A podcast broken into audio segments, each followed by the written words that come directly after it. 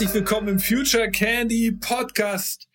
Schön, dass ihr eingeschaltet habt. Ähm, ich bin Nick Sonemann, Gründer und Geschäftsführer von Future Candy, aber das wisst ihr natürlich. Und heute zu Gast, wieder unser Stammgast, Björn Ognibeni. Hallo, schön, dass du da bist, Björn. Äh, äh, ja, wie, wie, wie immer, alle paar Monate laden wir dich natürlich ein, äh, weil wir, du ja sozusagen einen sehr besonderen Blick auf die digitale Welt hast. Und wir haben unseren Hörer und Hörerinnen etwas versprochen beim letzten Mal, als wir zusammen saßen. Wir haben gesagt, wir haben jetzt das Metaverse gerade so ein bisschen beleuchtet. Wir müssen jetzt auch mal über NFTs reden. Das haben wir äh, ähm, auch schon hier bei Future Candy getan. Vor ein paar Wochen war hier die äh, Kryptokala zu Gast. Und wir beide haben aber gesagt, wir müssen das auch nochmal machen und das wollen wir heute nachholen. Und vor allen Dingen haben wir gesagt, wir wollen mal das Thema NFTs zusammen mit dem Thema Metaverse diskutieren. Und das war uns ja wichtig, dir und mir, dass äh, wir das erstmal getrennt betrachten, weil äh, meine Beobachtung war auch, dass viele Menschen, wenn sie über das Metaverse reden, sofort reflexartig das immer alles gemeinsam in so einen Topf werfen. Da haben wir ja sozusagen schon mal drüber geredet und haben gesagt, wir wollen das erstmal getrennt beachten. Jetzt machen wir das genauso, wie viele andere das von Anfang an machen. Wir verbinden diese beiden Themen. Und jetzt wäre die Frage, ähm, Björn, wie verbindet man jetzt das Thema Metaverse und NFT? Was, wie hängen die beiden Themen zusammen? Ja, das ist eine gute Frage. Ich suche auch schon relativ lange nach einer Antwort, aber ich habe noch keine gefunden, ehrlich gesagt. Also äh, in den Medien, auch in, bei vielen, ähm, die zu dem Thema schreiben, hat man so das Gefühl, Metaverse und NFTs ist irgendwie eins, das geht gar nicht getrennt. Aber ähm, jetzt so, äh, wenn man das, was heute man im Metaverse machen kann, macht, dann macht man das ganz häufig ohne NFTs. Und ähm, ich habe jetzt auch eine ganze Reihe von Vorträgen zum Thema NF, äh, zum Thema Metaverse gehalten die letzten Monate und frage immer vorher die Teilnehmer äh, über Mentimeter, ähm, verbindet ihr mit Metaverse eher das Thema VR oder eher das Thema NFTs?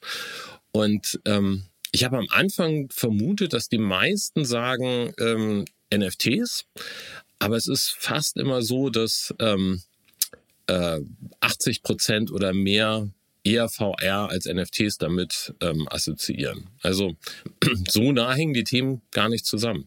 Aber vielleicht hast du eine Idee, wie NFTs und Metaverse äh, zusammengehören, dass man sie nicht trennen kann. Ja, ja, tatsächlich. Ich habe auch drüber nachgedacht. Eine Sache ist mir eingefallen, ein Case, und zwar hat äh, der Ro äh, Sotheby's, dieses äh, Aktionshaus, das weltberühmte, oder auch ähm, äh, der Christie's, die beiden haben äh, in Roblox ein Haus gebaut, also jeweils getrennt natürlich. Und man kann in Roblox, was ja ein, eins dieser Metaverse-Anwendungen ist, wenn man so will, dort kann man mit seinem Avatar reingehen in eins dieser Häuser und sich NFTs anschauen und die auch ersteigern. Also die haben sozusagen eine Markterweiterung gemacht, diese beiden Anbieter, und äh, bieten jetzt auch Auktionen an für NFTs und also Kunstwerke, digitale Kunstwerke, die man dann eben sammeln kann. Und diese kann man sich anschauen in, in einem Metaverse-Space, wo man sagen kann, okay, da kann ich erkennen, dass das eine Art von Mehrwert ist. Ich frage mich natürlich, muss es im Metaverse sein? Kann ich es nicht einfach auf der Webseite sehen, das Bild? Ja, wahrscheinlich geht das auch. Insofern, also da sehe ich sozusagen zumindest irgendwie eine einigermaßen sinnvolle Komponente. Ich weiß ansonsten ähm, kaum Use Case, ehrlicherweise. Was hältst du von dem Thema Virtual Fashion? Also dass, dass man irgendwie ein Produkt, ein Modeprodukt kauft, das man auf sein Bild, auf sein eigenes Bild draufsetzt, um sich irgendwie, um sich hübsch anzuziehen im Social Media aber ohne dass man das Produkt kaufen muss. Ist das NFT? Ähm, das kann sicherlich auch NFT sein, aber es ist nicht Metaverse, ne? Das ist ja das, das genau. Spannende. Also wenn wir nochmal zurückdenken an unsere letzte Folge, wie, wie wir da Metaverse definiert hatten, war ja, ähm, dass drei Dinge zusammenkommen. Es ist eine virtuelle Welt, in die man rein und raus geht, die immer da ist, die äh, man nicht ein- oder ausschaltet, sondern die einfach persistent vorhanden ist. Dort ist man mit einem Avatar und dann das, das Dritte, was ich denke, was halt extrem wichtig ist, ist eben die soziale Interaktion zwischen den real vorhandenen, als Avatar repräsentierten Menschen. Ja, dass das eben ein ganz wesentlicher Teil ist von dem, was dieses Metaverse-Phänomen ausmacht. Und ähm, diese drei Sachen zusammengenommen finden zum Beispiel auf Roblox statt. Ne? Ich habe eine virtuelle Welt, da gehe ich rein. Ich habe Avatare, mit denen laufe ich durch die Gegend. Ich kann über den Chat mit anderen kommunizieren. Und ähm, gerade junge Zielgruppen sind da ja auch sehr häufig unterwegs, um sich mit Freunden und Bekannten zu treffen. Also da habe ich genau diese soziale Interaktion. Da habe ich ja auch virtuelle Güter. Also ich kann mir da Sachen ja auch kaufen, aber das sind dann eben keine NFTs, sondern dieses mit Robux gekaufte Dinge, die halt in diesem ähm, Roblox-System irgendwie nur funktionieren. Und die Idee eigentlich von NFTs ist, dass ich das dezentral übergreifend mache und theoretisch dann meine Roblox-Schuhe äh, oder mein Kunstwerk äh, mitnehmen kann rüber in äh, Fortnite oder sowas. Das ist ja eigentlich die, die grundsätzliche Vision, warum so ein Layer, der das alles sehr viel komplizierter macht, wenn ich das kryptobasiert mit Wallet und all diesen ganzen Sachen, die notwendig sind als NFTs, diese digitalen Güter realisiere, ähm, dann funktioniert das ja, so mehr oder weniger gut. Ich muss mich da sehr reindenken, muss da, hab da sehr viel Arbeit mit. Die habe ich auf Roblox, wenn ich da was kaufe, an digitalen Gütern nicht. Aber der Mehrwert, der dadurch entstehen soll, ist ja, dass es dezentral ist und dass ich es mitnehmen kann von dem einen Dienst in den anderen. Nur das funktioniert ja bisher nicht. Und das ist ja das zentrale Versprechen eigentlich von den NFTs. Deswegen gerade meine Idee, hm, funktioniert das so gut mit der Verbindung von NFT und Metaverse? Ja, ja, also okay. Ähm, ich finde es interessant, dass du das auch so kritisch siehst, weil ich, ich, ich bin auch nicht sicher, wieso das von Anfang an häufig so zusammengedacht wurde. Aber ähm, kommen wir doch nochmal zurück und, und überlegen uns mal, wieso ist NFT eigentlich sinnvoll? Es gibt ja auch Leute, die jetzt in dieser Krypto, in diesem Kryptowinter, in dem wir uns gerade befinden, wir nehmen das hier jetzt auf, Ende Juni, ähm, der, der Blockchain ist nochmal gesunken, ähm, äh, äh, der, der, der, Blockchain, das ist der Bitcoin, sorry. Ähm, und jetzt, jetzt ist die Frage, äh, wieso ist, die, ist dieses Thema nicht insgesamt tot? Also weil sozusagen neben diesem Kursverfall hört man andauernd auch, dass irgendwelche Kryptobörsen gehackt werden. Ähm, und du sagst jetzt gerade, okay, eigentlich ist NFT auch nur ganz in nur ganz speziellen äh, Situationen sinnvoll. Ist das nur Spielerei oder ist es so, dass es wirklich ein neues Wirtschaftssystem ist und wir sind sozusagen so früh dabei, dass wir uns das gerade noch nicht vorstellen können? Was, also glaubst du, dass es dass in Zukunft ähm, es, es so sein wird, dass auch die Produkte, die wir heute ganz normal im Laden kaufen, also mal abgesehen vielleicht von einem, von, von, von einem Deo-Roller oder so, weil alles, was irgendwie über 100 Euro heute kostet, dass das in Zukunft auch immer mit dem NFT ausgestattet sein wird? Also wie, wie ist deine Einschätzung dazu? Ja, die Frage ist, warum? Also was, was würde mir das bringen? Also, ja, ich habe ja eine Sache gelernt und die fand ich, die, die habe ich in dem letzten Podcast gelernt und die äh, wissen natürlich, die treuen Hörer und Hörerinnen wissen das, die wiederhole ich jetzt hier nur ganz kurz. Das ist ja dieser Community-Aspekt. Der war mir auch tatsächlich selbst nicht so klar. Dass, also wenn ich jetzt ein NFT habe, sagen wir mal, äh, jetzt in dem Fall, der, in dem aktuellen Beispiel wäre es ja ein Kunstwerk. Ich kaufe mir jetzt ein Kunstwerk eines Künstlers, ein digitales Bild. Dann gehört mir dieses Bild. Jetzt könntest du dieses Bild einfach kopieren. Dann bist du, hast du es auch. Aber du hast nicht das Original, was Original habe ja ich. Der Künstler weiß, dass ich das gekauft habe und hat eine Beziehung mit mir. Und weil er halt nur 4000 Stück oder so, das ist so eine typische Anzahl, in seiner Serie drin hat, gibt es eben 4000 Inhaber dieses Kunstwerks. Und mit denen kann er, weil er übers Wallet halt zuordnen kann, eine, eine Kommunikation aufführen. Er kann natürlich jetzt nicht mit mir chatten oder mich anrufen, weil das, das geht nicht, aber er könnte in mein Wallet mir Informationen spielen. Und das, das sind natürlich Sachen, die macht es interessant. Also deshalb ja auch ähm, die Idee, ich könnte jetzt, wenn ich in diesem Club dieser 4000 bin, ähm, die jetzt so ein Bild von ihm haben, könnte ich natürlich eingeladen werden zu irgendwelchen Partys oder ich könnte Zusatzinformationen bekommen zu irgendwelchen Kursen, die er anbietet oder so. Das ginge natürlich auch über E-Mail-Marketing, aber bei E-Mail-Marketing wäre es dann so, da wüsste er ja nicht genau, ob ich jetzt wirklich auch einer seiner Kunden bin oder ob ich nur ein Fan bin oder das wäre halt schwieriger herauszufinden. Und insofern sehe ich schon da ein, ein Komponent. Und die zweite, die ich interessant fand, ist ja auch sozusagen, wenn ich jetzt, stell dir mal vor, in Zukunft kaufe ich mir ein Auto. Ich kaufe mir jetzt ein, ein, ein Auto, irgendwie, sagen wir mal jetzt irgendein Auto, VW oder Mercedes, egal. Und in, ich, in dem Moment, wo ich den kaufe, kriege ich zusätzlich ein NFT zu diesem Auto. So. Jetzt hat also Daimler das Autohaus von VW oder so, die wissen auch, äh, äh, mehr weiß es auch meinen Namen, die wissen das heute ja schon.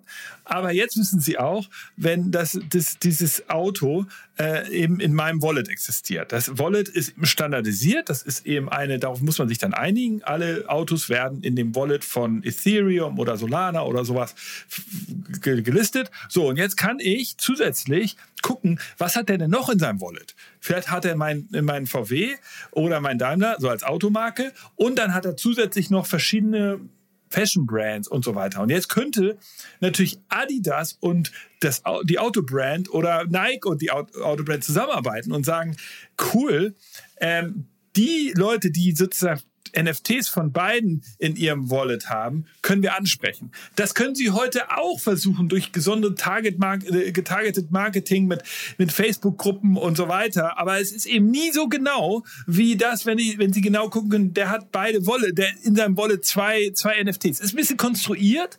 Jetzt gerade sehe ich ein. Aber ähm, es ist eben durch diese genaue Nachweisbarkeit, dass ich eben zwei NFTs in meinem Wallet habe oder mehrere und die von verschiedenen Brands, bin ich halt noch viel klarer zu targeten als in, in den in anderen digitalen Plattformen. Also ich kann erkennen, dass da eine Art von Mehrwert drin ist. Aber ein Mehrwert für den, der Werbung targeten will. Die Frage ist, wie ist die... Ja, und dann der dritte, der dritte Case. Der dritte Case ist ja dieses, und das ist das Besondere im Ökosystem, wenn jetzt ich mein Auto in fünf Jahren dann weiterverkaufen möchte, so wie man es heute macht, Gebrauchtwagenmarkt, dann verdient ja der ursprüngliche Hersteller nichts mehr. Also VW oder Daimler. Die kriegen ja dann nichts mehr. Aber wenn es ein NFT gäbe und auf dem Gebrauchtwagenmarkt das halt für alle etabliert wäre, dass jeder weiß, okay, diese Serie wurde mit NFTs ausgegeben, dann kann ja, muss der Käufer auf dem Gebrauchtwagenmarkt ja sagen, okay, äh, ich kriege also keinen Service, ich kriege eventuell kein TÜV oder so, wenn ich dieses NFT nicht dazu habe. Deshalb muss ich das auch haben. Und dann muss ich das Auto kaufen plus NFT. Das ist erstmal auch eine Sicherung. Also es ist, äh, ich kann also nicht irgendwelche Dokumente fälschen erstens. Und zweitens ist es auch dann wieder so, dass der Hersteller jetzt partizipiert an dem Gebrauchtwagenkauf. Dann könnte man sagen, okay, 20 Prozent der Summe, die ich dann bekomme für den, für den auf dem Gebrauchtwagenmarkt, geht wieder an den Hersteller. Für den Hersteller schön, für den Autoverkäufer ein bisschen schwierig. Der ja, möchte ja vielleicht ja. die 20 Prozent auch haben und fragt sich, wo ist denn jetzt der Mehrwert, den ich dafür bekomme?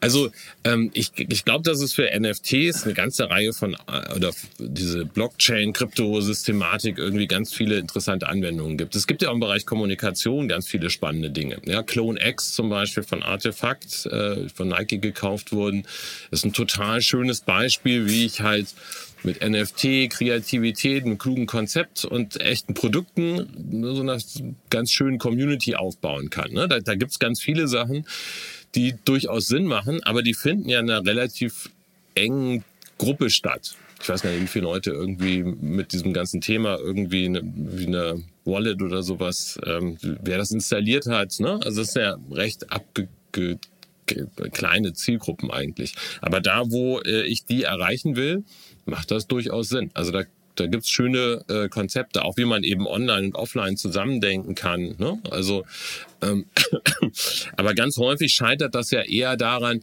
dass ich gar nicht unbedingt mit dem Kunden kommunizieren möchte. Ähm, ne? Und äh, es gibt ja heute schon viele Möglichkeiten, wie ich eine schöne Community rund um meine Marke aufbauen kann und den Kunden partizipieren lassen kann. Aber der möchte vielleicht mehr machen als einfach nur ein NFT mitmalen.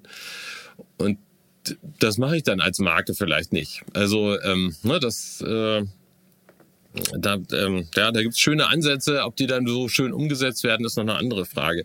Die, die Smart Contracts in den Krypto-Geschichten und den Blockchain-Sachen, das ist ähm, sicher auch eine total spannende Sache. Ob ich das jetzt bei einem Autohersteller, der ein reales Auto mir verkauft hat und dann in dem Weiterverkauf irgendwie verdienen will, das weiß ich nicht, ob ich das ob das so gut funktioniert. Aber bei Kunst ist das sicherlich ein ganz spannendes Thema. Ne? Wenn ich als Künstler irgendwie ein Werk schaffe, das am Anfang relativ günstig ist und was dann nach und nach im Wert steigt und ich dann eben nicht 20 Prozent, aber zwei, drei, vier, fünf Prozent oder sowas vielleicht an jedem Wiederverkauf irgendwie verdiene. Ähm, das ist, glaube ich, für alle ganz sinnvoll. Ne? Also da äh, kann man auch irgendwie ähm, rechtfertigen, warum das für den Künstler gut ist, wenn jemand durch den Weiterverkauf Geld verdient, dass er daran partizipiert. Also das, da gibt's schon sicherlich viele Konzepte, die in der Theorie durchaus Sinn machen. Ähm, ob die Struktur dann mit dem mit Blockchain und sowas die effizienteste ist, nochmal eine andere Frage. Das Problem ist ja auch, wenn ich eben digitale Güter in diesem System handle und äh, Dinge zum Beispiel in, in Ether abrechne, und das extrem fällt, wie wir das jetzt gerade erleben, oder auch wieder extrem steigt, dann steigt und fällt der Wert von diesem Gut ja auch extrem.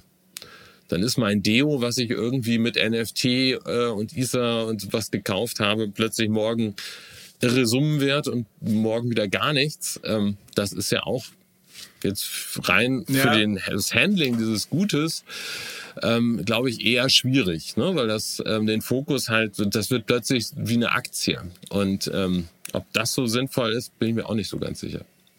Ja, also ich, ich glaube, ein Thema, das, das, das ich insgesamt auch noch total uncool finde an diesem Gesamtsegment, muss ich sagen, Krypto, ist dieser, der Stromverbrauch, gerade so der, der, der Bitcoin-Brand. Äh, das, das ist einfach überhaupt nicht mehr zeitgemäß heutzutage.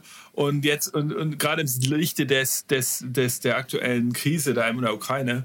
Und das darf man auch nicht, weil ich meine, guck mal, äh, das Visa-System oder das Mastercard-System, das, das macht ja Milliarden an Transaktionen in der Minute und verbraucht ein ein Bruchteil dessen, was die Kryptowelt verbraucht. Und das, das darf man nicht vergessen, wenn es jetzt rein um das Bezahlsystem geht, um diese, diese, die, ist man die, äh, die, die, den Stromverbrauch. Und das, das ist einfach sozusagen extrem uncool an der Kryptowelt. Und das zweite Problem ist natürlich auch, dass, äh, dass es, genau wie du sagst, diese überhaupt keine Sicherheit hat. Also erstmal sozusagen, die Stabilität der, der Währung schwankt krass, was ja okay ist, kann man sagen, das ist nun mal so. Aber dann eben auch diese extrem vielen Hacks und äh, die, wo die, wo die Marktplätze ge, ge, äh, ge, gehackt werden und dann werden da Werte geklaut. Das passiert eben so häufig, dass es der, das Vertrauen in diese gesamten Währungen eben so stark schwindet. Und das Dritte, was ich kritisieren würde, ist ja, dass Ethereum jetzt schon ewig ankündigt, sie wollen umsteigen von Proof of Work auf Proof of Stake. Und das würde ja auch den Stromverbrauch verändern. Weil ich meine, Ethereum ist, glaube ich, ist nicht so, ist, ist auf gar keinen Fall so, so Strom, ähm, äh, äh so, so, so, so Strom äh, wie jetzt, oder so stromfressend wie, wie Bitcoin. Aber ähm, die, de, das, das Proof, äh, Proof of Work ist ja genau das, das, dieses Stromfresserproblem, dass eben ein, äh, das, dieser Block muss eben auch überall hingeschrieben werden. Und Proof of Stake bedeutet ja, dass es so gewisse ähm, äh, dedicated ähm, Ledger gibt, die die das verifizieren. Das würde halt auch alles beschleunigen. Es würde den Stromverbrauch mindern und es würde eben, weil der Block nicht überall reingeschrieben werden muss, zunächst, sondern erstmal nur bei den wenigen äh, Stakeholdern und es würde auch vor allem die Geschwindigkeit erhöhen, weil das ist ja auch nochmal ein Problem. Also ich könnte ja gar nicht mit meinem klassischen Wallet, heute, selbst heute nicht, könnte ich ja nicht irgendwie in so einen Laden gehen und sagen, ich bezahle jetzt hier mal schnell. Weil es dauert ja einfach, bis sozusagen dieser Block überall geschrieben wurde. Und das ist für mich auch immer noch ein absoluter Killer, dass das irgendwie nicht gelöst wurde. Vor allem, jetzt wenn ganz viele Jahren, Leute auf einmal gelöst. das machen wollen. Ne? Das ist ja auch ein ganz großes genau, Problem. Genau, das werden ganz viele Leute. Jetzt sagt man, okay, bei so einem Kunsthandel äh, wie wir es heute jetzt gerade ja besprochen haben, da macht das jetzt nicht so einen großen Unterschied, weil da ist es ja jetzt nicht so zeitkritisch, die Transaktion. Aber bei, bei sozusagen dem klassischen Handel, den wir so kennen, wäre das natürlich für mich ein ja, es ist Logo. Immer in dem Augenblick ja ein Riesenproblem, wenn äh, eine bestimmte Sache gleichzeitig in kurzer Zeit nur zur Verfügung steht und ganz viele Leute gleichzeitig das kaufen wollen, ne? wie das bei den Board Apes vor ein paar Wochen als sie da ihr neues Projekt gestartet haben, der Fall war. Und ähm, das sind alles. Genau, wo sie das dann nicht konnten, ne? Wo du sozusagen, du zahlst dann ja die Gebühr, das genau. heißt, äh, du zahlst die Gebühr, die Transaktionsgebühr, du musst ja auch teilweise einen Teil der, ne, äh, musst ja zahlen, dass das überhaupt geschrieben wird, dein, dein Blog.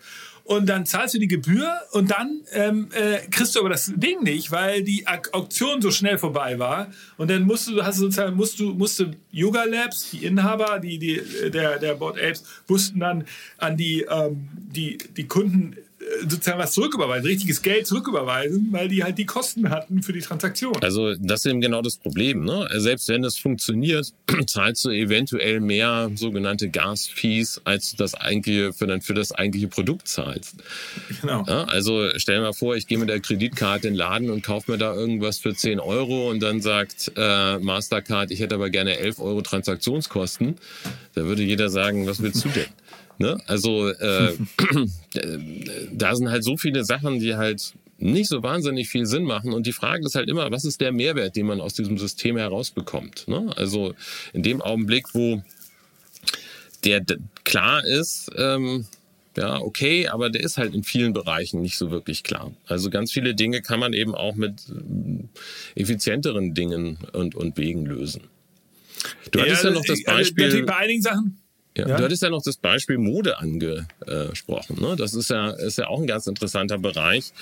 Ähm, es gab von, also ne, eine Möglichkeit, wie ich eben äh, diese ganze Technologie nutze, ist, dass ich eben digitale Mode verkaufe. Und das ist, äh, ich mache ja auch viel in, in China und Digital China ist ja so einer meiner Schwerpunkte.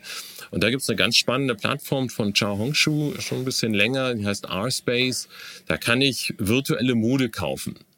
In China heißen die NFTs äh, Collectibles, aber es ist, funktioniert ja, ganz ähnlich. Ja, und das Spannende ist, ich kaufe dort das, was du auch eben meintest, ähm, ein Kleid oder ein, irgendeinen Modeartikel, äh, bekomme, schick dann ein Foto von mir hin, bekomme dann ein Foto zurück, wo ich dieses äh, Kleidungsstück trage und kann das dann in sozialen Medien teilen. Das ist zum Beispiel ein Anwendungsbereich, der dort schon relativ gut funktioniert und ähm, wo man sich vielleicht auch fragt, was soll das denn? Ich kaufe jetzt irgendwie, gebe Geld aus für ein Kleidungsstück, das es physisch gar nicht gibt, was ich nur äh, auf einem Foto trage, um es in sozialen Medien zu teilen, macht das Sinn. Und ähm, da gibt es eine ganz spannende Untersuchung von Barclaycard aus UK, die festgestellt haben, dass äh, heute schon bis zu neun Prozent der Umsätze im Modebereich äh, online äh, in UK mit Dingen passieren, die nur einmal angezogen werden, um sie als Outfit of the Day auf Instagram zu posten und dann schickt man sie zurück. Was natürlich für so einen Modehändler äh, eine Katastrophe ist, was auch CO2-mäßig eine Katastrophe ist, weil etwas produziert wird, was nie angezogen wird. Ähm, und äh, aber der Use Case ist offensichtlich da. Die Leute finden das cool, etwas sich anzuziehen ihren Drang nach Selbstverwirklichung sozusagen ein Stück weit nachzugeben. Ein Foto von, guck mal, ich habe dieses tolle Kleid, ich habe dieses tolle Kleidungsstück entdeckt, ähm, in sozialen Medien zu teilen, ohne dass es ihnen wirklich darauf ankommt, dieses Produkt ähm, physisch zu besitzen. Und das ist ein super Use Case, der eben mit äh, solchen NFT, Collectible-Geschichten rein digital abgebildet werden kann und ähm, der dann auch wieder total Sinn macht. Ja, genau, das hatten wir ja vorhin schon. Aber kannst du da noch mal ein bisschen ausholen? Ich meine, du bist ja auch äh, totaler China-Experte. Ich weiß, du machst ja auch deine Seminare äh, zu Digital China und ähm, dieses Collectibles-Ding war mir auch neu. Also äh, Krypto ist ja sozusagen alle die Brands, die wir kennen, Bitcoin und Ethereum hatten wir jetzt ja hier schon besprochen, die sind ja erstmal komplett nicht national. Also ich kann ja, das ist ja das Besondere, sind ja nicht gebunden an irgendeine nationale Währung oder auch an irgendeine nationale Bank, sind ja dezentral. Das ist ja das auch das Hauptfeature gewesen bisher. Wie macht denn China das eigentlich? Die sind ja so, so extrem restriktiv, wissen wir alle, haben ja ein eigenes Internet geschaffen, wo einige, wo viele der westlichen Services gar nicht drin sind.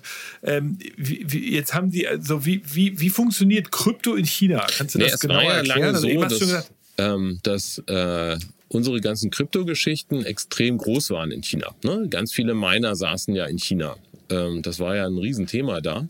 Und dann hat die Regierung von einem auf den anderen Tag entschieden, dass, äh, dass das alles komplett verboten ist und hat unsere ganzen Blockchain-basierten Systeme eben wie Bitcoin und Ethereum und sowas ausgesperrt. Die sind in China heute nicht mehr vorhanden.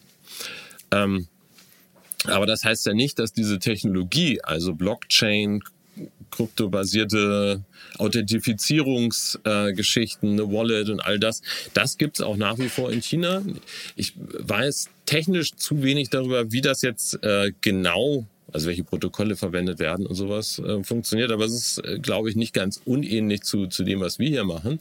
Und ähm, was, was ich immer deutlich spannender noch als die Technik finde, ist erstmal der Use Case dahinter. Ne? Wofür nutzen es die Leute eigentlich? Ähm, und ähm, so ein äh, digitales Produkt kaufen, um es dann rein digital zu tragen, ähm, wenn es das hier eben ja auch schon gibt, als, als Use Case mit physischen Produkten, ähm, dann finde ich das eine ganz interessante Geschichte. Und ähm, die könnte hier auch funktionieren. Und die, ähm, da gibt's ja auch von About You ein Projekt, was in die Richtung geht, ne? Hypeware oder so ähnlich.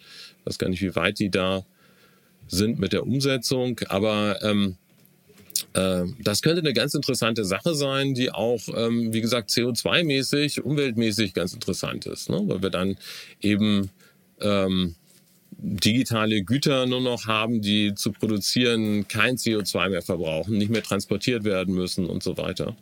Ähm, und was eben auch ganz interessant ist, wenn wir jetzt wieder den Schwung und äh, in, ins Metaverse nehmen wollen, äh, man sieht in China auch sehr schön, wie Online und Offline miteinander verschmilzt. Ja, das ist so eine der, des der großen Trends in China, dass ähm, man nicht mehr online ist und nicht mehr offline, sondern beides eigentlich so eine Sphäre wird. Und wo ich eben digitale Produkte kaufe, ähm, zum Beispiel einen Sweater für meinen Avatar, und dann kann ich auf den Knopf drücken, dann kann ich mir den auch nach Hause schicken lassen als reales Produkt, wenn ich den eben zu Hause wirklich physisch tragen möchte.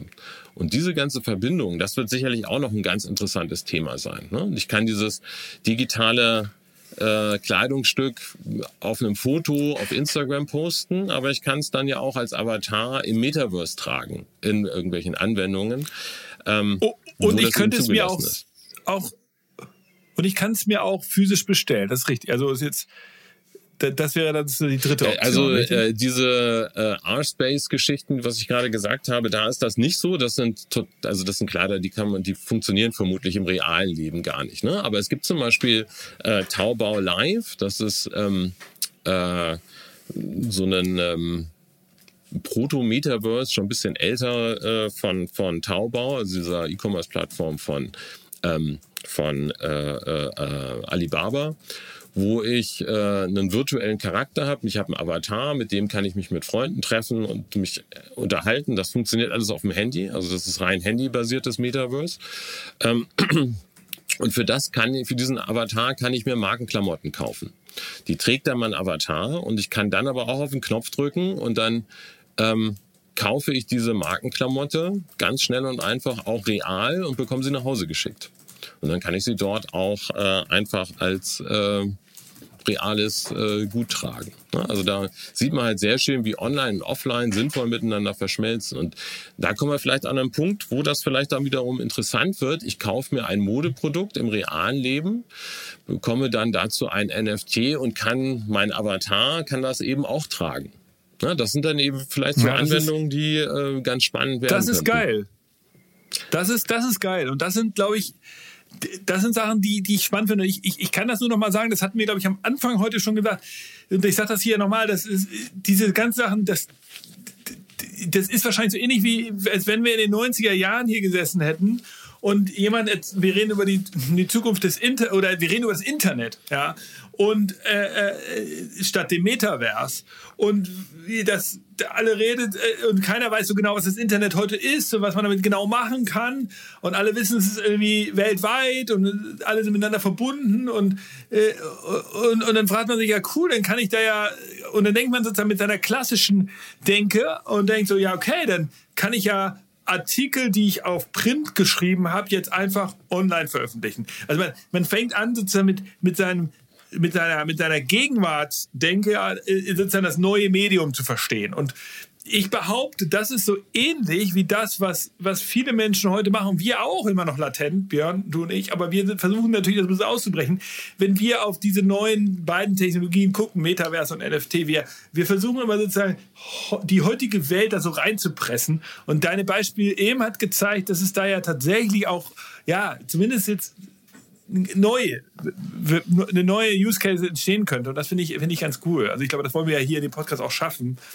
Ähm, aber das ist sozusagen die Situation, warum, warum so neue Technologien oft immer so ja, schwierig sind für einige Menschen zu verstehen. Nee, also was man in China halt sehr schön sehen kann, ist, ähm, dass man dort sehr viel eher bereit ist, Dinge wirklich neu zu denken. Ne? Und ähm, dann auch zu ganz anderen Lösungen kommt und Dinge dann auch sehr schnell sich ausdenkt, die wenn man sich sich dann anschaut, auch total Sinn machen, wo wir aber auf die Idee gar nicht gekommen wären. Ja, also ähm, diese Verbindung von Online- und Offline-Produkten, ähm, die funktionieren übrigens, das ist vielleicht auch noch ein wichtiger Punkt, in Taubau Live eben auch komplett ohne NFTs. Ne? Also ähm, wir haben vielleicht manchmal so ein bisschen das Problem, dass wir dann ähm, die NFTs die Leute, die sich mit diesen Themen beschäftigen, die beschäftigen sich parallel zu NFTs und versuchen dann in diese Lösung NFTs reinzubauen obwohl die vielleicht gar nicht so notwendig sind. Und dann äh, dadurch eine Komplexität entsteht, die verhindert, dass diese Lösung wirklich richtig spannend wird, bevor die NFTs groß sind. Was ja vielleicht auch noch ein ganz interessantes Ding ist, die NFTs sollen ja äh, mir auch die Möglichkeit geben, Dinge zu besitzen. Ne? Also wenn ich mir auf die Central Land zum Beispiel ein Grundstück kaufe, dann besitze ich dieses Grundstück und äh, habe dann eben das NFT, das das dokumentiert. Das ist ja, ja ne, dieses klar. Besitzen ist ja ein ganz wichtiges Element dabei. Und die Frage ist doch, was passiert denn aber eigentlich, wenn die Central Land morgen pleite ist und der Insolvenzverwalter den Server abschaltet? Was besitze ich denn dann? Na gut, es liegt ja nicht auf einem Server, ne? Es ist ja nicht pleite. Es kann ja sozusagen die, die, die Firma kann pleite gehen, aber der Code ist ja überall. Genau. Äh, dann stelle ich nämlich fest, das NFT ist kein Grundstück, das NFT ist ein Code in meiner Wallet. aber alles, ja. worauf das verweist, also dieses Grundstück, das ist halt ein Server, der dann nicht mehr läuft. Ja, es gibt ja noch ein weiteres Problem. Was ist eigentlich am Ende was ich auch noch kritisch finde noch, um das auch nochmal, das hatte ich ja vorhin, haben wir schon ein paar Punkte genannt. Einer, der mir, der mir damals, der mir vorhin nicht eingefallen ist, den kann ich hier noch ergänzen, ist am Ende immer so, wenn ein NFT bekannt wird, also ein, ein neues Kunstwerk, bei, das man bei OpenSea kaufen kann. OpenSea ist äh, der, der Marktplatz, der funktioniert mit der, der Ethereum-Software. Da kann ich jetzt Bilder kaufen. Ja, dann muss dieses Bild ja irgendwie bekannt werden. Wie wird das Bild bekannt? Jetzt hat OpenSea sicherlich ein bisschen Traffic, da werden Leute draufgehen und gucken, aber so richtig bekannt werden diese Bilder ja nur, wenn ein irgendjemand aus der alten Welt, also aus der normalen Internetwelt sagt, ey, hier ist ein cooles NFT, also irgendein Snoop Dogg oder oder wer auch immer, ein, ein weltweiter Promi erzählt jetzt ein von dieser Influencer. neuen Ganz genau. Und da denke ich so, mein Gott, also wo ist jetzt hier sozusagen die, die echte neue Welt? Also ist die immer noch abhängig von der alten Welt? Und das Zweite ist ja dann, diese Marktplätze, also OpenSea als Marktplatz ist ja irgendwie zentral. Also am Ende verkauft er da zwar dezentrale Produkte, aber es läuft dann doch immer durch dieses zentralistische Nadelöhr. Ist da auch angreifbar. Also OpenSea könnte wieder gehackt werden. Ähm, und dann kann man da NFTs klauen und dann ist oder, äh, oder während der Transaktion vielleicht sogar das Wallet klauen. Äh, also da, da, das ist sicherlich auch noch ein Thema, das noch zu lösen ist. Ähm, genau, also wir, wir geben euch hier so, also so einen muss halt ein Stück Mix. weit, glaube ich, eben auch ähm, die Ideen, Use Cases, Konzepte die teilweise ja total Sinn machen, wenn man sie sich überlegt und total spannend sind, trennen von der NFT, Blockchain, Ethereum Technologie. Ne? Also ähm, vielleicht kann ich solche Use Cases eben auch ohne NFTs umsetzen, auf eine Art und Weise, die total Sinn macht, wo ich eben den eigentlichen Use Case realisiere, aber ähm, ich eventuell gar nicht unbedingt eine Blockchain brauche. Das ähm, nur mal so in den Raum gestellt. Ne? Also äh, das kann eventuell ja auch eine Lösung sein, um sowas. Also du meinst einfach eine Datenbanktechnologie sozusagen? Eine Blockchain ist ja eigentlich auch nur eine Datenbank, nur dass sie eben verteilt geschrieben wird. Ähm, Richtig. Und ähm, ich habe ja eben in allen Computerspielen, äh, wo ich die Möglichkeit habe, äh, digitale Güter zu kaufen, ja, von Fortnite, Roblox haben wir schon genannt, Minecraft, ähm, überall kann ich ja digitale Güter kaufen und besitzen. Ähm, und die stehen dann halt in der Datenbank. Und ich bezahle mit Dollar, Euro oder sowas über meine Kreditkarte ähm, und habe dann ein digitales Gut in Form von einem Ausrüstungsgegenstand oder irgendwie einem Anzugteil oder keine Ahnung was. Ähm, das habe ich dann in meinem Profil mit drin.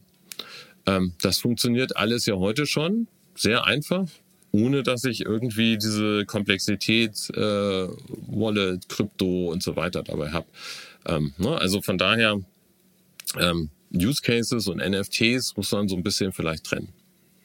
Okay, lass uns noch mal einen Blick werfen, äh, Björn, auf äh, so als Update zu den anderen Folgen, die wir gemacht haben. Äh, Meta und die, Metaverse-Kommunikation. Da ist ja ein bisschen was passiert. Meta als, als sozusagen Ex-Facebook, die haben ja, wenn man so will, das ganze Thema auf die, auf die Weltbühne gehoben, zumindest so bekannt gemacht durch ihre Umbenennung, durch die äh, Mark Zuckerberg Statements. Du, du hast dann äh, sozusagen ein lachendes und weinendes Herz zugleich. Vielleicht einleitend von mir zu der, der aktuellen Situation es gibt meiner Meinung nach drei große Player, die an diesem Metaverse arbeiten. Also wir lassen mal kurz das Thema NFT hinter uns und gucken jetzt noch mal aufs Metaverse. So als Update hier für euch, äh, liebe Zuhörer und Zuhörerinnen. Ähm, wir haben festgestellt, es gibt drei zentrale Player, mit die ihr kennen solltet. Und das ist einmal natürlich Meta. Meta ist, wenn man so will, äh, in der Situation, dass ihr klassisches Geschäftsmodell leidet.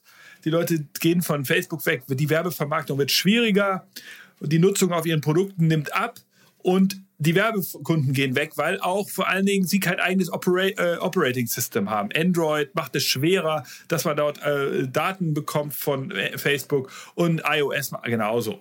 Und deshalb müssen sie ein neues Produkt erfinden und wollen eben ins Metaverse. Microsoft, der zweite Player, ist auch extrem stark im Metaverse, haben gerade Activision gekauft, wollen dort eben mit Call of Duty und so weiter auch jetzt so Gaming-Welten aufbauen und haben aber das eher so als, ich sag mal, als aus dem Handgelenk äh, äh, können sie das machen. Sie haben hier HoloLens im Business-Bereich, sie haben eine Kooperation mit Nvidia im Bereich Chips, sie haben natürlich jetzt Activision. Das heißt, Microsoft ist in einer, in einer ganz anderen Situation, dass sie das so als, ich sag mal, als Zusatz machen können. Und dann gibt es drittens für mich Epic, also Epic gesprochen, die amerikanische Firma, die Fortnite betreibt, wo ja selbst Matthew Ball, der das damals erfunden, der sozusagen den Begriff Metaverse ja sozusagen genauer definiert hat, der hat ja gesagt, Fortnite ist das, die Anwendung, die heute am meisten zeigt, wie das Metaverse sein kann.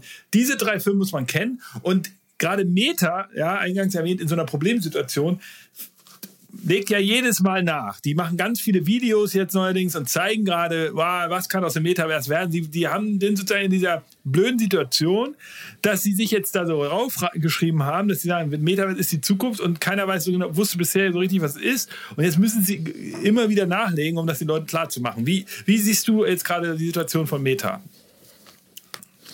Ja, ich finde halt ähm, die Kommunikation von Meta ganz erstaunlich. Ne? Also wenn man äh, ähm, äh, Statements dazu hört, dann hat man häufig so das Gefühl, das Metaverse ist noch 10, 15 Jahre weg. Ja, und das, was Mark Zuckerberg äh, bei seiner Keynote letztes Jahr im Herbst vorgestellt hat, das ist ja auch 10 bis 15 Jahre weg. Ja, das ist äh, gar keine Frage. Nur warum soll ich mir jetzt ein Headset dafür kaufen? Ja, ja. Warte ich doch 10, 15 Jahre und dann äh, gucke ich mal, was es dann gibt. Also ähm, was da in der Kommunikation mir so ein bisschen fehlt, ist ähm, das Gefühl, was ist heute schon alles möglich und warum ist das heute schon eine wirklich coole Geschichte. Und da gibt's ja wahnsinnig viele interessante Geschichten. Gar nicht unbedingt eben von Meta. Also Meta gibt's äh, Meta, äh, die Horizon Workrooms, die super gut funktionieren, so als Arbeitsumgebung. Es gibt Horizon Worlds, eine interessante Metaverse-Plattform, äh, auf die wir aber gar nicht reinkommen. Momentan ist, glaube ich, nur Kanada und USA freigeschaltet und dann irgendwie User, glaube ich, aus UK sollen jetzt dazu kommen. Also ähm, ne, wirklich richtig an Software sozusagen hat Meta da ja noch nicht so viel. Deswegen kann man auch verstehen, dass sie das nicht so ähm, nach vorne stellen. Aber sie wollen ja irgendwie die Headsets positionieren. Also, ähm, und da muss man dem User ja schon irgendwie erklären, warum die interessant sind. Also, ähm, das ist so ein bisschen widersprüchlich. Was ich auch glaube, was ein, ein Fehler vielleicht von Mark Zuckerberg war, ähm, dass er irgendwie dieses ganze Meta-Thema ähm, als Klammer für sein gesamtes Firma, für seine gesamte Firma genommen hat, indem er halt Meta als, als Oberbegriff genommen hat. Und jetzt alle die Entwicklung zum Metaverse mit Facebook assoziieren. Und Facebook hat da ja durchaus bestimmte Herausforderungen, was Marken und kommunikationsmäßig angeht, ja, über die Dinge, die letzten Jahre so passiert sind. Ähm, und vielleicht auch ein Vertrauensproblem. Und ich bin mir nicht ganz sicher, ob das nicht auch ähm, die Entwicklung so ein bisschen behindert. Wenn, wenn ich ähm, äh, das ähm, mir hätte ausdenken müssen, ich hätte vielleicht irgendwie eher gedacht, ähm, Oculus als Marke zu nehmen. Ja, eine ganz spannende Marke, die auch im Markt eingeführt ist, zumindest bei den Kennern. Ähm, warum baue ich nicht einen komplett eigenen parallelen Strang in meinem Unternehmen auf, die Oculus heißt, und in der findet alles statt, was in diesem Metaverse stattfindet. Und ich kann so ein bisschen mich davon auch trennen. Und ähm, äh, wenn ich äh, Mark Zuckerberg neulich, äh, der hatte so ein Interview gegeben habe, richtig verstanden habe, dann will er ja gar nicht so sehr ähm, das Kerngeschäft von Facebook, also Werbevermarktung in dem Metaverse als hauptsächliches Thema sehen, sondern den Anteil an Verkäufen und Umsätzen, die in dieser virtuellen Ökonomie passieren. Ähm, Wäre ja super, weil überall Werbung im Metaverse ist bestimmt total schnell nervig. An dieser Plattform partizipieren ist da sicherlich sehr viel sinnvoller. Ähm, aber auch da habe ich ja einen Bruch eigentlich zum aktuellen Geschäftsmodell. Warum nehme ich, lasse ich das nicht stattfinden in einem komplett eigenen neuen Bereich, der Oculus heißt und ähm, wo ich die Freiheit ja. habe, auch von der Marke ja. her, Dinge umzusetzen. Ja, und das ich, Letzte, was vielleicht auch noch ein, ein wichtiger Punkt ist, ähm, es gibt ja dieses Facebook Workplace oder wie das heißt, ne? Diese Plattform, wo ich im Prinzip Facebook für Unternehmen habe, so eine Art Intranet-Lösung basierend auf dem, was Facebook so als UI für die User bietet. Heißt das Workplace? Ich weiß es gar nicht. Klar, nee, glaub, Workrooms ja, ne? halt. Also das, also nee, nee, Workplace. Also die äh, Workrooms ist ja die VR-Geschichte und Workplace ist die Sache, wo ich eben das klassische das Facebook habe. Ah, ja, ja. Als Intranet. Ne? Ja, ja. Ich weiß gar nicht, wie aktiv das noch vermarktet wird. Ähm, das war ja auch so ein Projekt, was irgendwie mal entstanden ist und dann wieder verschwunden ist. Wie wäre denn eigentlich es, wenn ich das mit Horizon Workrooms, VR, dem Arbeiten im Metaverse und all das sinnvoll miteinander kombiniere als ein Produkt? Wäre das nicht vielleicht eine spannende Value Proposition für äh, Unternehmen? Ich glaube ja.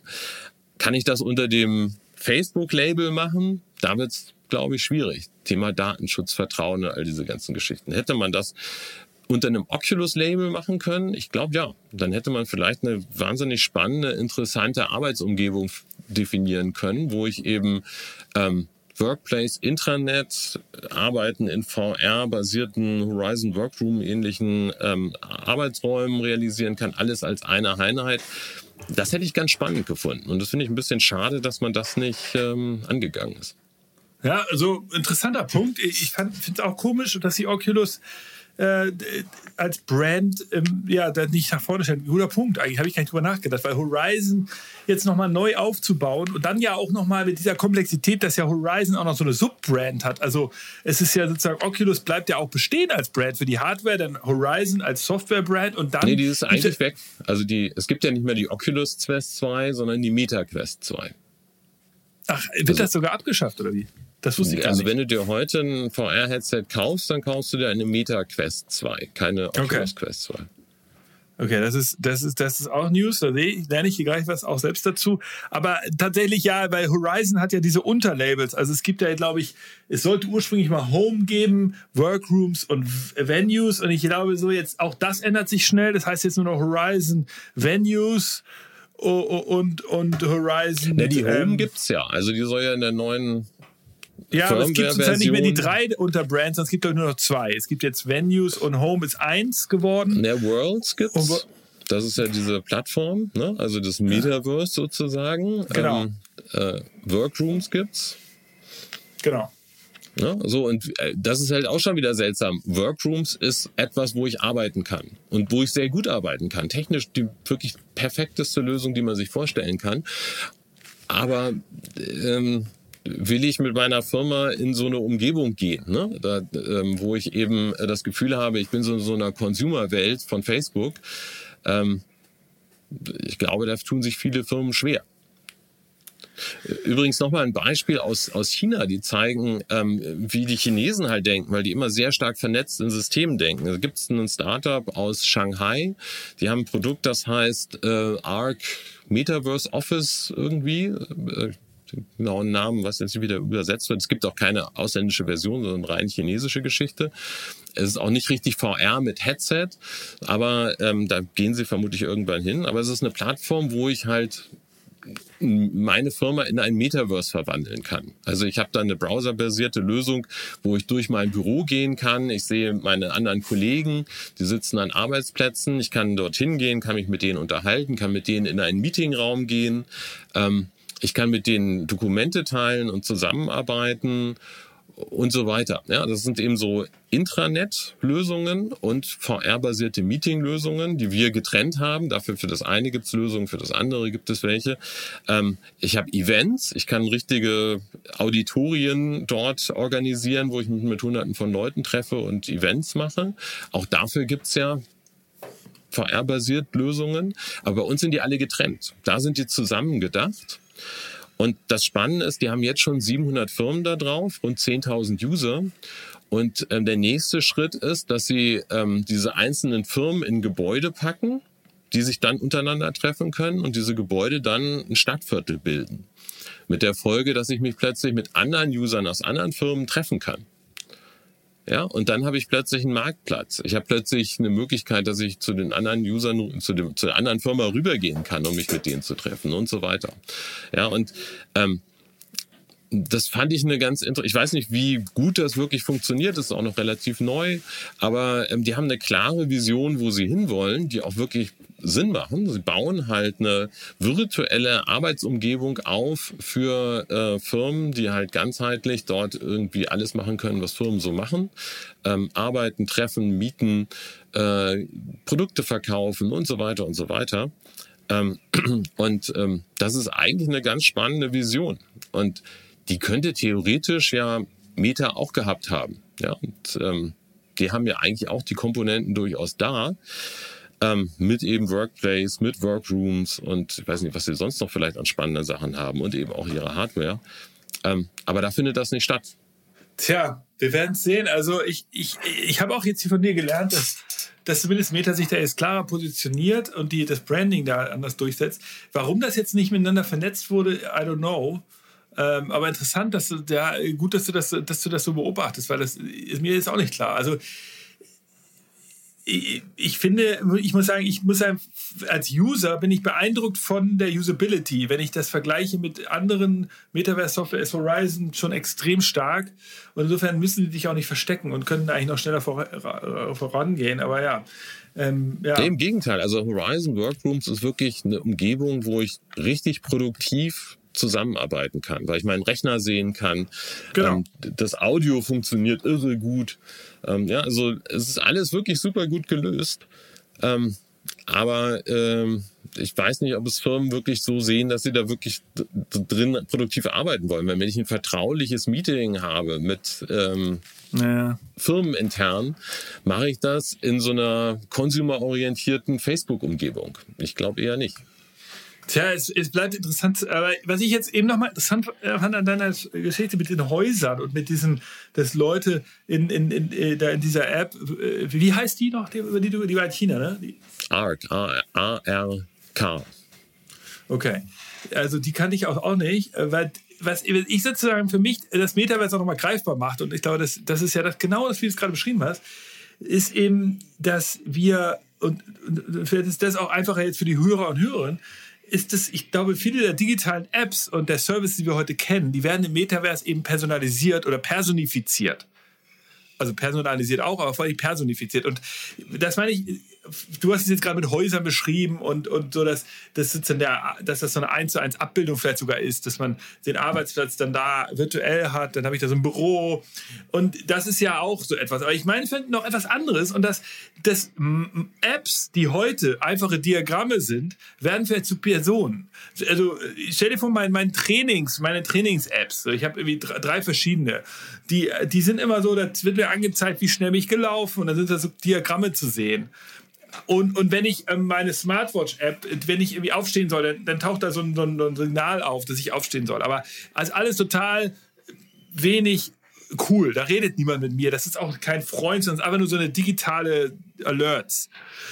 Ich glaube, Metaverse könnte so eine, so eine Health-App, könnte sowas sein, wie du es gerade beschrieben hast, mit so einem Haus oder so. Also ich könnte äh, eine Figur haben, das ist irgendwie, hat diesen verdächtigen Namen, die heißt Günther oder so. Und die Günther ist der, meine digitale App. Also ich sehe Günther vor mir, den gibt es gar nicht in echt. Es gibt keinen echten Oder Günther. Siri. Ja, genau. Oder Siri. Ja, genau. Also vielleicht ist es aber sozusagen ausdifferenzierter. Es gibt ganz viele, die haben dann alle, der eine heißt Anna, die eine heißt Anna, der andere Gunther, die kann ich selber benennen. Und die, die reden mit mir. Das ist so ähnlich. Äh, und die geben mir, das sind KIs natürlich. Und die haben aber Gesichter und die sind Avatare und die, die haben, die sagen eben so eine jetzt geh, weil die auch viel mehr über mich wissen natürlich. Die wissen, dass mein Büro hier jetzt in Hammerbrook ist und die kennen hier den großen Tisch und deshalb wissen sie jetzt aufstehen und dreimal am Tisch laufen. Und es sind nicht einfach nur so Alerts von so einer App. Also ich glaube, das macht auch nochmal klar, was das Metaverse für mich sein kann. Es ist eben, und das, die leben auf meinen Geräten. Also die müssen nicht in der Oculus, die es ja nicht mehr gibt, sondern eine Meta-Brille sein, sondern die können auch auf meiner Smartwatch sein. Also das Metaverse als sozusagen visual, per, per, Personalis, Personifizierung eines äh, äh, und Avatarisierung der digitalen Apps, die ich heute schon habe. Das ist, glaube ich, das, was das Metaverse für mich sein kann. Ja, und vielleicht, ne, das ist ja auch, könnte so ein Ansatz sein von Apple. Weil das ist dann in dem Augenblick spannend, wenn es auf allen Endgeräten die, die gleiche, der gleiche virtuelle Assistent mit allen Daten gleich irgendwie präsent ist. Und das ist bei Siri ja theoretisch der Fall. Ne? Also auf, ich habe es auf der Uhr, auf dem iPad, auf dem iPhone. Wenn Apple ihr Headset bringt, dann habe ich das auch in einem virtuellen Raum vielleicht. Also die haben, das ist schon irgendwie eine ganz spannende Basis, wo man genau das im Prinzip umsetzen könnte. Aber glaubst Aber- du an den I, I, diesen Apple-Moment? Also äh, dieses. Nee, das Problem ist ja erstmal mit Zero, ich glaube niemand, der glaubt mehr an Siri, oder? Also ähm, Nee. Siri war eine wahnsinnig gute, spannende Vision, aber die hat sich ja nie wirklich materialisiert. Ja, die hat mit, ist mit Mängeln gestartet und die Kernmängel sind eigentlich nie behoben worden.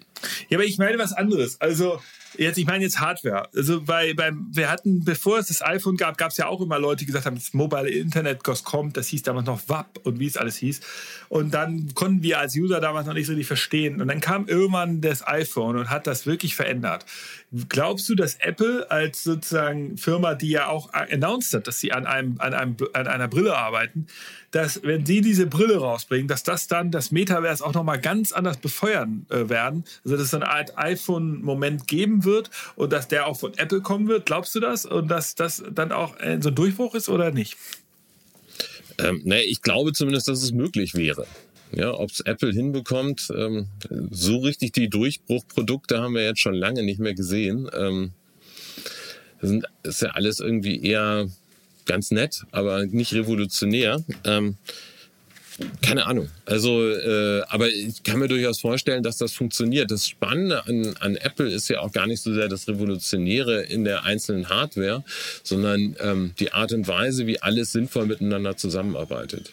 Ja, also Ja, klar. wie Ja, ja, klar, halt ähm, der Computer, das iPhone, das iPad, äh, meine AirPods, wie alles irgendwie sinnvoll miteinander verknüpft ist.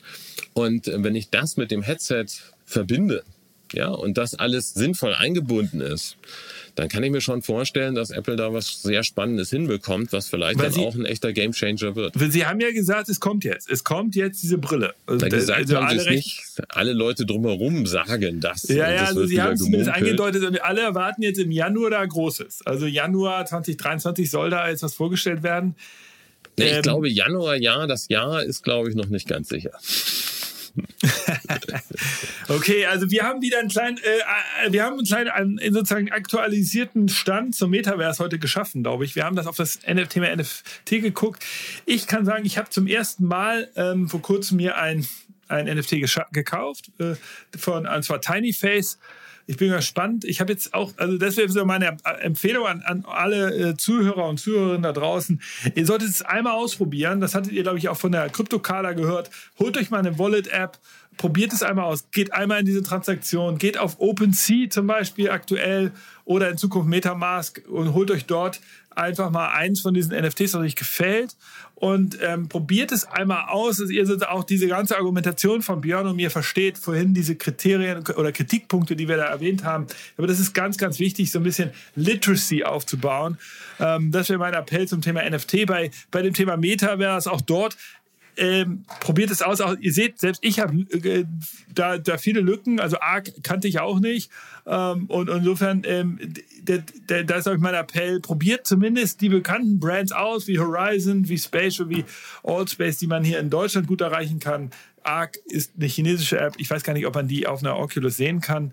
Probiert nee, nee, also aktuell rein browserbasiert und auch nur in China mit chinesischer Schrift. Also das, ich weiß nicht, ob die ja. überhaupt interessiert sind, das zu digitalisieren.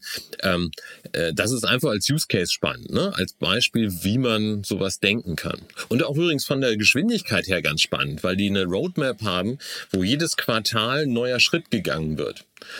Und ähm, die gibt's erst seit Ende letzten Jahres und die haben wirklich jedes Quartal ihre Gesamtvision ein Stück weit vorangebracht. Und ähm, diese Geschwindigkeit ist auch ist echt atemberaubend. Wie gut das funktioniert, weiß ich ja nicht so genau, weil wir das von mir aus nicht nutzen können.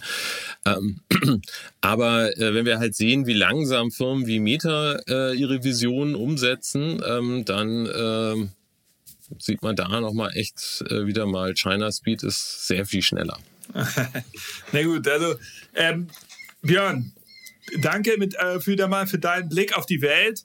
Ähm, wir machen kurz einen kleinen Werbeblock. Jetzt ist Sommerpause auch bei dir, aber im September gibt es wieder Digital China Seminare, glaube ich. Ne? Ähm, genau, also wir haben ähm, die ähm, äh, also Digital China ist ein äh, ähm, viereinhalb Stunden dauerndes Seminar bei der Tomorrow Academy in, in Wien. Machen wir remote, kleine Gruppe, 10 bis 15 Leute mit sehr viel Diskussion und einem äh, sehr dialogorientierten Format. Das wollen wir jetzt auch Mitte Juli mal so testweise ähm, fürs Thema Metaverse machen, wo wir ähm, in drei Blöcken. Erstmal Metaverse Intro, das, was wir eigentlich letztes Mal besprochen haben, das werden wir da ein bisschen detaillierter machen. Dann Metaverse Praxis, ausprobieren, wie funktioniert das eigentlich? Und dann Metaverse Business, was können Firmen da konkret machen? Das wollen wir in einem Vormittag uns äh, kompakt anschauen. Wie gesagt, wird es ein, zwei Termine erst im Juli geben, so als Test. Und im September geht's dann richtig los äh, mit äh, einer Seminarreihe, die parallel zu dem Digital China Thema laufen wird. Okay, und du machst es meistens remote, ähm, glaube ich. Das heißt, es ist also einfach daran teilzunehmen. Ähm, einfach per Zoom, genau. Und du machst es auch so, dass man das bei dir auf der Webseite gut lesen kann, ognibeni.de, wie man spricht. Ähm, wir werden das aber in den Show Notes auch verlinken.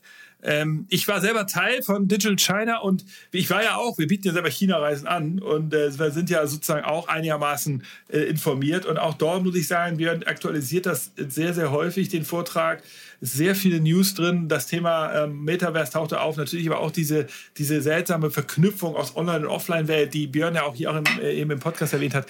Da sind so viele News und Infos dabei. Das ist äh, echt, echt krass. Ähm, also großes Empfehlung, große Empfehlung hier von meiner Seite, daran teilzunehmen. Ähm, Björn, wir machen das wieder so, dass wir dich einladen, wenn es wieder Zeit wird, über das Thema entweder eins von den zwei Themen zu reden, NFT und Metaverse, weil das ja gerade die heißen Themen sind, oder wir ähm, äh, finden ein neues heißes Thema. Ähm, dann bist du natürlich auch wieder eingeladen. Wir, wir, wir, du bist ja unser, unser Stammgast. Genau. Ähm, wie, wie kann man dich sonst erwischen? Bei LinkedIn natürlich und man kriegt dich, glaube ich, auf allen digitalen Plattformen. LinkedIn, Twitter. Ähm, genau. Google. okay, also vielen Dank, dass du da warst. Äh, äh wie, wie ja, immer ähm, äh, auch für mich lehrreich, wie ihr gemerkt habt. Vieles habe ich auch ja nicht so gut gekannt wie Björn. Ähm, von uns nochmal eine kleine Hörempfehlung für die nächsten Wochen. Wir äh, hatten ja versprochen, dass wir dieses Thema hier NFT und Metaverse äh, behandeln. Das haben wir getan. Nächstes, in den nächsten Folgen reden wir endlich über unser drittes großes Thema und das ist die Circular Economy, die Kreislaufwirtschaft. Bleibt uns also gewogen, bleibt uns treu und schreibt uns, wenn ihr irgendwelche Vorschläge und wenn ihr Feedback für uns habt. Vielen Dank. Es hat mich gefreut. Schön, dass ihr eingeschaltet habt. Auch von mir. Tschüss. Ciao. Bis zum nächsten Mal.